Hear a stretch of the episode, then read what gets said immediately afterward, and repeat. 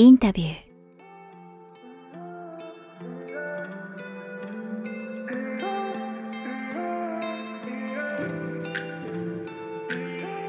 なんか今ちょうどね、その集団と個人の話出てきて、死生観とかこの死刑の本の中でもその辺の日本とまあヨーロッパの違いとかいろいろあったと思うんですけど、日本は集団とか組織、欧米というかヨーロッパで言い方した方がいい。まあでもアメリカとかやっぱ個って言うじゃないですか。今の話って言ってても多分基本はそうだと思うんですけど、なんか個人的にはちょっとたまにある意味逆かなって思うとところもあって、今の僕は日本にいて日本人でやってて、意外とみんな組織の中には普段空気読めとか、起業してる人の数も増えてきたって多分絶対的に少ないと思って、その中で、そういう組織の中にいるんだけど、意外と一人一人はなんだろうな、あんまりポジティブな意味じゃないんですけど、なんかもう個人で自分で、自分が良ければいいみたいな、意外とネガティブな意味でも、個かなってちょっと感じるところがあって、逆にこうヨーロッパとかアメリカとか行ったりすると、確かにやっぱり個とか自由っていうところあるんですけど、でも意外となんて言うんでしょう。横のつながりのみんな結構、いざとなったらなんかワイワイつながったりとか、見方によってはちょっと逆なところもあるんじゃないかって、ごめんなさい、ちょっと抽象的なんです伝わります？ああ、でもその例で言うと、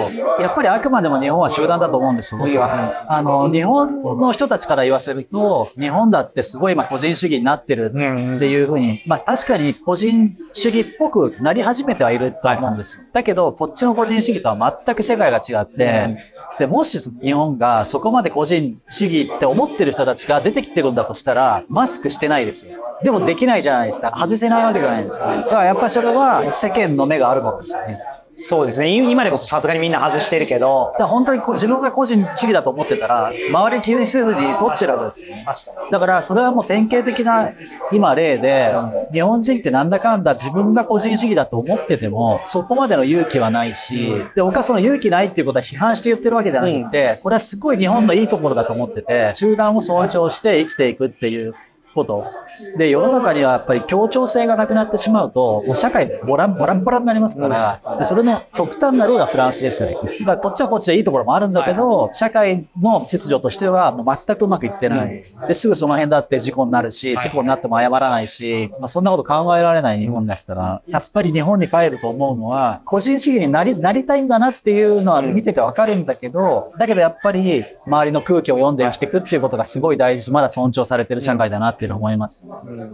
まあ、僕なんかまさにその狭間でずっと。葛藤しててこ、この海外で暮らすまではいけいかない、いけないんですけど、でも日本にいるとすごい息苦しくて、こうやってたまに世界に出てきて、こう活躍してる日本人の方にインタビューすると、なんかすごい補給してる感じがするんですけど、まあ自分も含めてですけど、本当に、まあ海外出りゃいいって話じゃないですし、別になんか何でも世界っていうつもりはないんですけど、それにしても本当にみんな出ないなっていうことをもともと感じてて、かつやっぱりこのコロナになってコロナ明けてもますますそう感じるんですけど、やっぱりなんか個人的に思うのは出た上で、あ俺別にそんなに海外に行かなくてもいいや、別に仕事はしなくてもいいやってなるといいなっていうのをちょっと次回も込めて思うんですけど、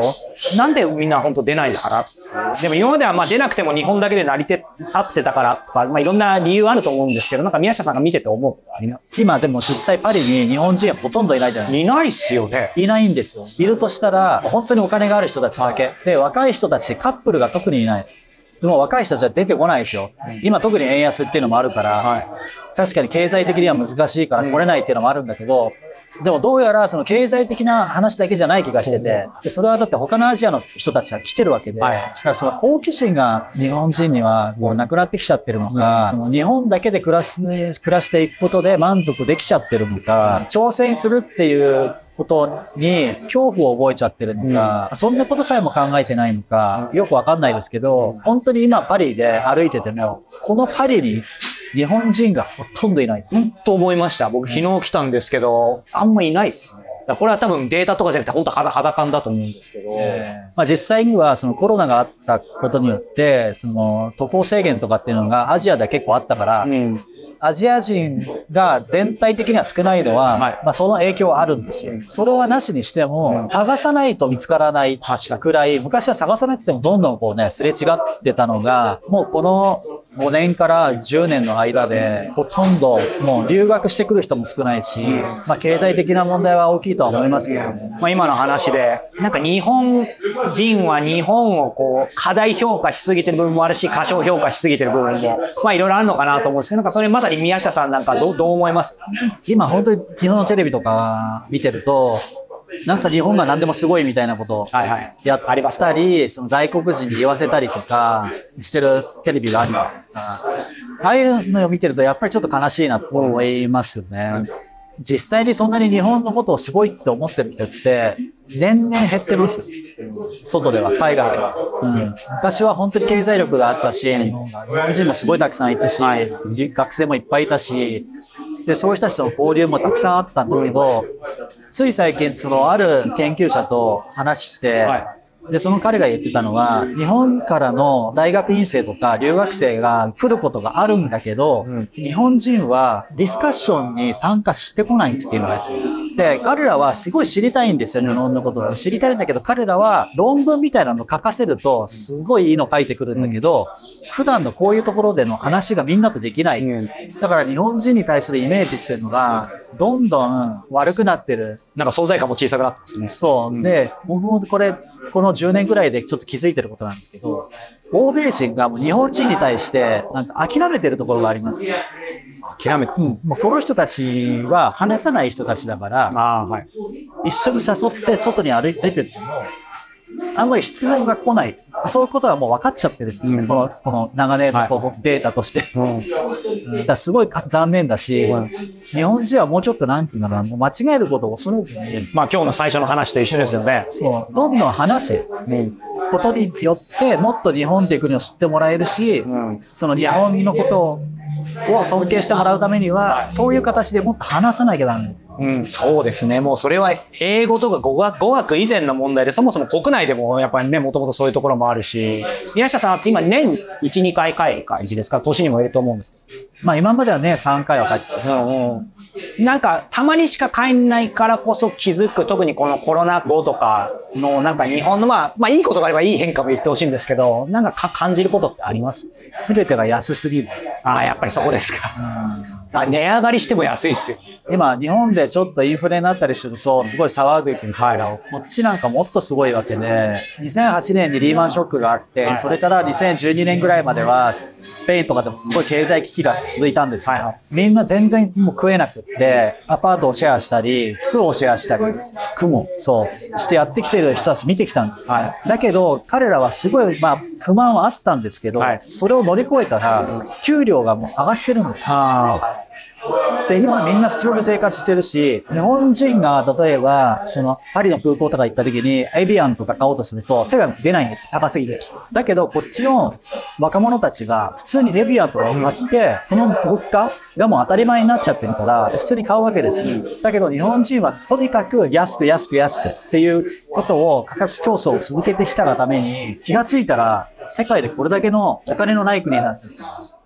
本当ショック受けましたね。なんか、パリ君のは5年ぶりですし、その前にロンドンに1ヶ月ぐらいだけプチ語学留学してた時も、その時ですね、やっぱりもうなんか円の弱さとやってね、いろいろ、ちょっと大英図書館で、なんかオレンジと水買っただけで1000円みたいな感じで、もうそこでちょっとやばいなと思ったんですけど、今回ショックだったら本当に昨日、アイスランドからパリに入るときに、オスロで乗り継ぎだったんですけど、もちろんノルウェー高いだろうなと思ったんですけど、空,、まあ、空港っていうのもあるんですけど、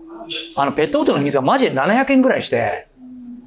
え円換算するとちょっと悲しいですね。ちょっとそう、俺は世界に出てくんだみたいに息巻いてましたけど、さすがにちょっともう買うのは戸惑って、まあなんとか買いましたけど、そのくらい本当に今宮下さんおっしゃったよ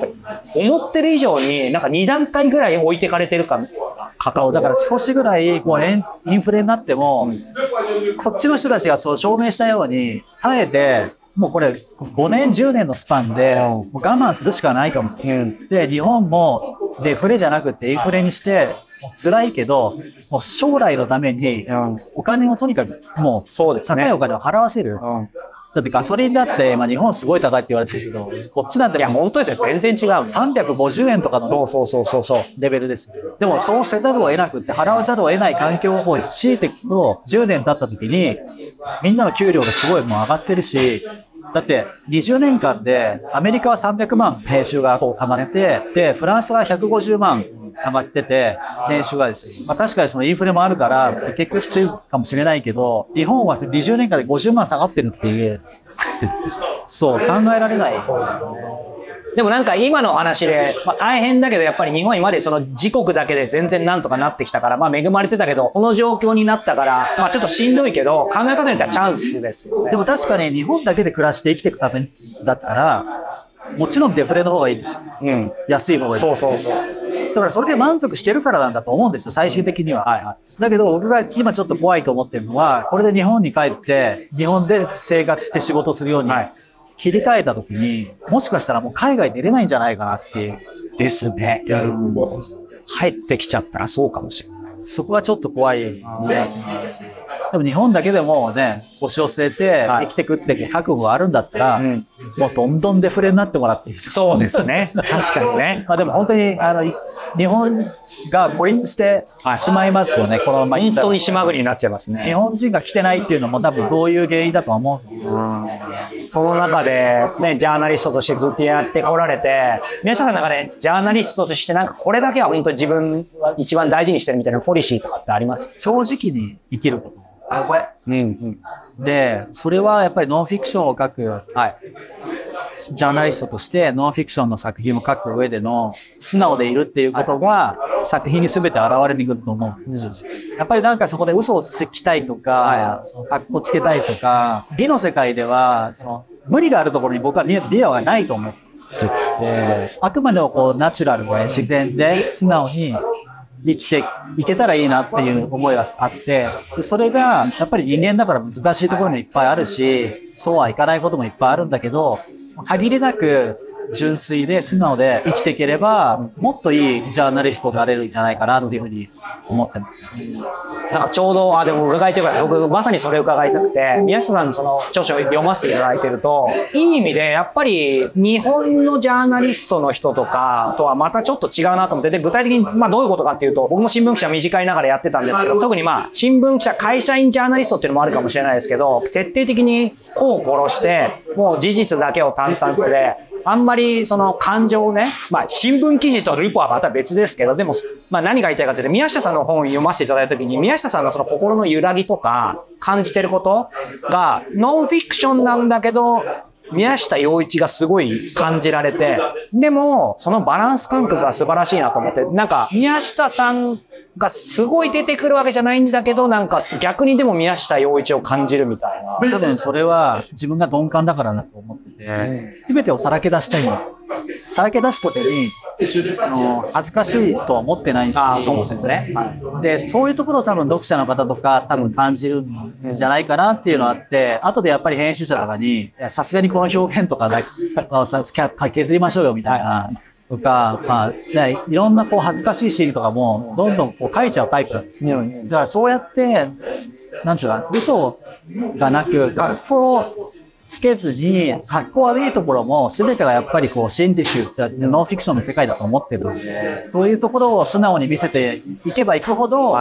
読者もこう、なんかいろんなことをこう、はい。分かってもらえるのかなとか、だから聞かざるっていうことが良くないのかなと思いますよね。やっぱもちろんね、それは、あの、格好悪いよりは格好良くなりたいけど、はいそれを色をつけて、人工的に作り上げるっていうことはやりたいと思ってない。もう確かにその、かっこ悪いがかっこいいじゃないですか。やっぱり今の話聞いて正直のなんか美学を感じますよね。そっちの方がなんかかっこいいし美しいねっていう。もうなんかそれって元々の持ってらっしゃるものがもちろん大きいと思うんですけど、あとはやっぱりこっちの、まあ、スペインとか、まあ、アメリカもですし、ヨーロッパのジャーナリズムには、まあ当然触れてらっしゃって、そのジャーナリスト、こっちのジャーナリストっていうのは、まあ特にね、やっぱ署名で書く人も多分日本の新聞記者が多いのかなと勝手にちょっと思って違ってたら言っていただきたいんですけど、まあさっきのこの話にもなるかもしれないけど、もちろんジャーナリストが事実とか客観性大事だと思うんですけど、俺はこう思うとか私はこう思うとかさっきのディスカッションもそうですけど、なんかそういうものをきちんと出すみたいなものがベースにあって、そこでやっぱり何20年やってきてるからとかっていうのそういうのもあるんですかね。あんまり自分で考えたことないかもしれないです。本を書くときと、僕はその月刊誌とか、はい週刊誌を書くときのスタイルはちょっと違うんです。ああ、はい。短めのものを書くときは、限りなく客観まあそうですね。的に書こうとする。はいはい。客観性っていうのは存在しないんだけど、はいはい限りなく私はとか、うんいう表現はしない。そうですね。だけど、その本ってなってくると、読者が求めてるのって、その新聞記事を読みたいわけじゃないと思うんですよ。うんうん。本の中で。そうですね。うん、本ってなると、その人の作品だから、その人が何を考えてるのかっていうことも含めて物語を知りたいっうん。て思ってる人がいるんじゃないかなっていうのもあるし、で、僕の場合は、その、いろんな主観を集めていくことによって、この時は知らないし、わからないし、驚いた、悲しい、いろいろ感じるけど、その場面その場面のいろんなこう主観っていうのを集めれば集めるほど、それが客観的になっていくんじゃないかなっていう思いがあって、最終的には、うんあ、面白い。でもなんか、やっぱ話伺ってると、物語って言葉をもう最初からずっとおっしゃってて、僕もそんな何万冊も読んでるわけじゃないですけど、やっぱり日本の、まあ僕なりの解釈ですけど、やっぱりノンフィクションとか読んでると、やっぱりノンフィクションなんで、いわゆるフィクションじゃないから、どうしてもフィクション、物語、小説みたいなイメージがあるんですけど、なんか、やっぱり宮下さんの方はノンノンフィクションというやっぱ、僕はとにもやっぱ作品を読んでる感じするんですよね。だからやっぱりも物語を紡いでってる感じがすごいですね。そこがなんかやっぱりちょっと読んだ時にいい意味で他のノンフィクションと違うなっていうこと思うんです。言ってみれば、僕は何も知らないんですよ。専門性がなああ、はい。い。だから、全くはい。知識ゼロのところからスタートしてるわけです。はいはいほぼ全ての作品が。まあだから、ねここにバイアスがもう最初にかかってなくて、でゼロの知識から、その読者と一緒に、一緒に学んでいきたいっていうプロセスなんです。最初から高いところにいるわけじゃないわけですそう、よね。だから最初にもう結論はないし、そうそう、宮下さんないですよね。もう分からないことだらけ。最後も別に結論言い切ってないことも結構ね、ありますよね。そう。そういうスタンスなんですね。あの、ここで事前にちょっと、あんまりね、質問をリスト出したりはもちろんしてないんであれですけど、事前に一つだけこれはやっぱ伺いたいっていうのでリクエストさせていただいた、まあ、人生に欠かせないものっていうことをですね、宮下さんに伺いたいなと思ってて、えー7枚のカードがあります。本、曲、食、食食べるですね。えー映画、場所、記憶、もしくは何でも。この中で宮下洋一さんにとってなんか人生に欠かせないものを一つ挙げるとしたら何でしょえっと、場所。う場所、どこですか？日本。わ、これでパリじゃないんですね。パリじゃないその心は、日本に対する憧れ？日本に対する憧れ。うん、というのが、はまあ多分よくわからないとは思うんですいや、いけど、いなんかワクワクしてきました。何かこう、日本人がその海外に出てみたいっていう憧れが、同じくらいの年の人たちだったらこうあると思うんですけど、ああります。自分はもうずっとこっちに30年住んできてて、今その思いが日本にこう向いてきてる。日本に対する自分は憧れが今出てきてて、はい日本に住みたいし、あ、住みたい。住みたいと思いますね。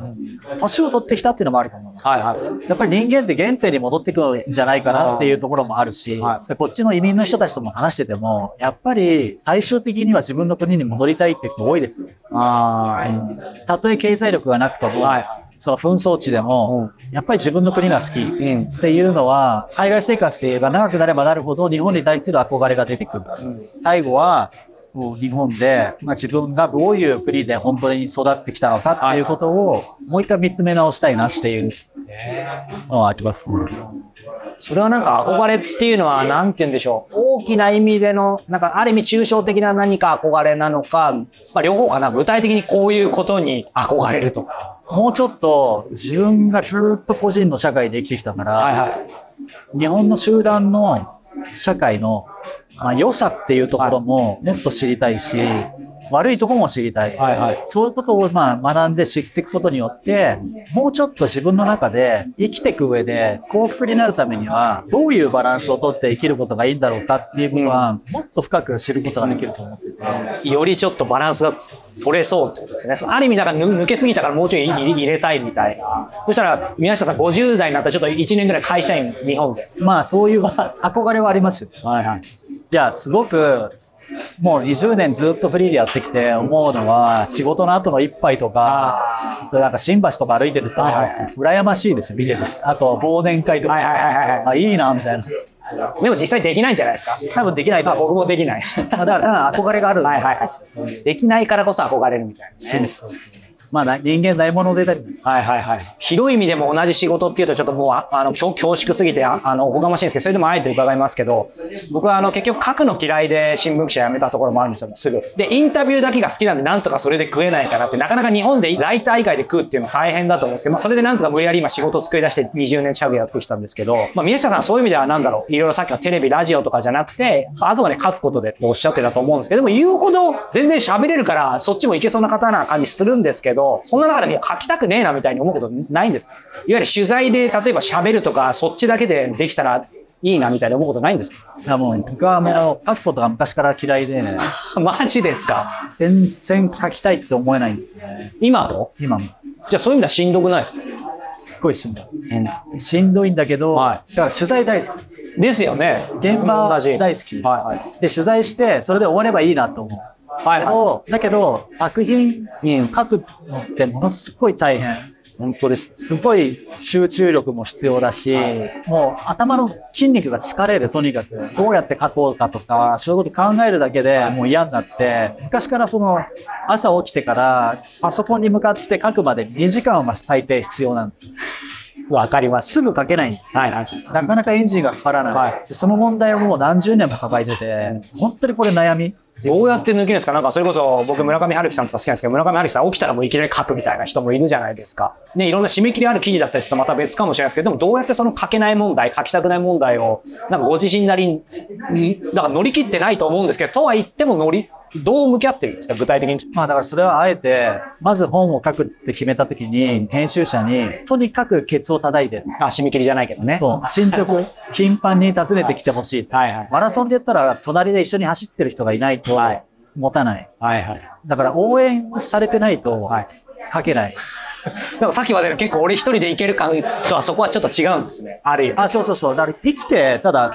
行くためには、行くには一人でも全然大丈夫なんですけど、やっぱり書くっていうことが、子供の頃からあんまり得意じゃなかったんですよ。はい、すごい意外。で、すごくね、疲れるし、フリーでっていうのもあると思うし、事務所がないし、人がいる中で、強制的に書かなきゃいけない環境でもないから。それこそ新聞記者だったらね、もう穴開くから書けみたいなね。そうそうそう。だから家にいたら書かなくていいわけですよ、別に。そうそうだからそこはやっぱり自分で、その村上春樹さんみたいに、ルーティンとして、俯瞰でこういうふうに決めてやる、その職業的作家。はいはい。だから職業的ジャーナリストみたいなやり方で挑戦したことは何回もあるんですよ。あるある、はいはい。全部続かない。あ、そうです。だからどちらかっていうと、その職業的に自分の仕事をしてるっていうよりも、本当に好きなことをやって、情情熱的に、もう、カッとなった時に、はい。もう熱くなってる時に書くタイプだから、なるほどね。はい熱くさせなきゃダメなんですよ。これじゃあへ変な話ですけど、ぶっちゃけ書かなくても、取材だけでなんか食える方法があったら書かない可能性もある。だけど、その、すっごい苦労して書いて、出来上がった時のその達成感は、もうこれはすごい、こんなに自分が幸せになれることがないって思えるから、まあ大変だけど、それはもうやるしかない。そこはもう甘えている場合じゃないから、そうじゃないと、もう本当に、その辺で、お金をこう、ね、こう、もうその辺にいる人たちと同じようなことをやる、やらざるを得なくなるわけで、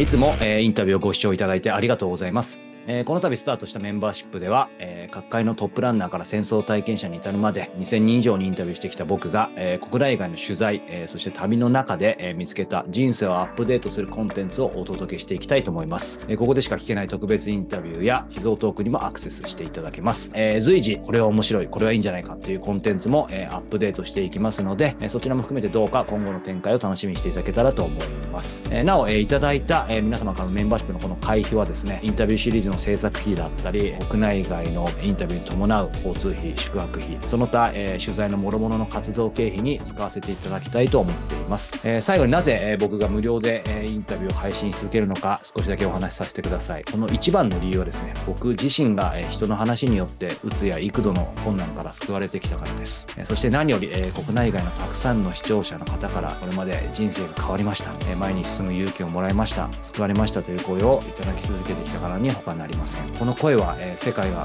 コロナ禍に見舞われた2020年頃から、一層増えたように思います。これは本当に、ありがたいことです。ただ、同時に、それだけ、心身ともに疲弊したり、不安を抱えたりしている方が増えていることに他ならない、その裏返しであると僕は強く感じています。正直に言えば、各僕自身も15年以上前に起業して以来、最大のピンチと言っても過言ではない時期を、この数年送り続けてきました。でもこんな時だからこそ、守りに入ることなく、インスピレーションと学びににあふれる、まだ見ぬインタビューを、え、送り続けることが、えインタビュアーとしての、え自分の使命なのではないかと強く感じています。え世界がますます混迷を極め、先の見えない時代だからこそ、え僕はインタビューの力を信じています。えこれまでのようにトップランナーや戦争体験者の方への取材はもちろん、今後は僕たちと同じ姿勢の人、普通の人の声に耳を傾けたり、えややもすると内向きになってしまう今こそ、海外でのインタビューに力を入れていきたいと思っています。えそして彼らの一つ一つの声を音声や映像だけでなく、え本としてもしっかりと残していきたい。そう考えています。えそんな思いに共感してくださる方が、えこのメンバーシップの一員になってくださったら、これほど心強く、そして嬉しいことはありません。えー、ぜひメンバーシップの方でも、え皆様とお目にお耳にかかれるのを楽しみにしています。え以上、早川洋平でした。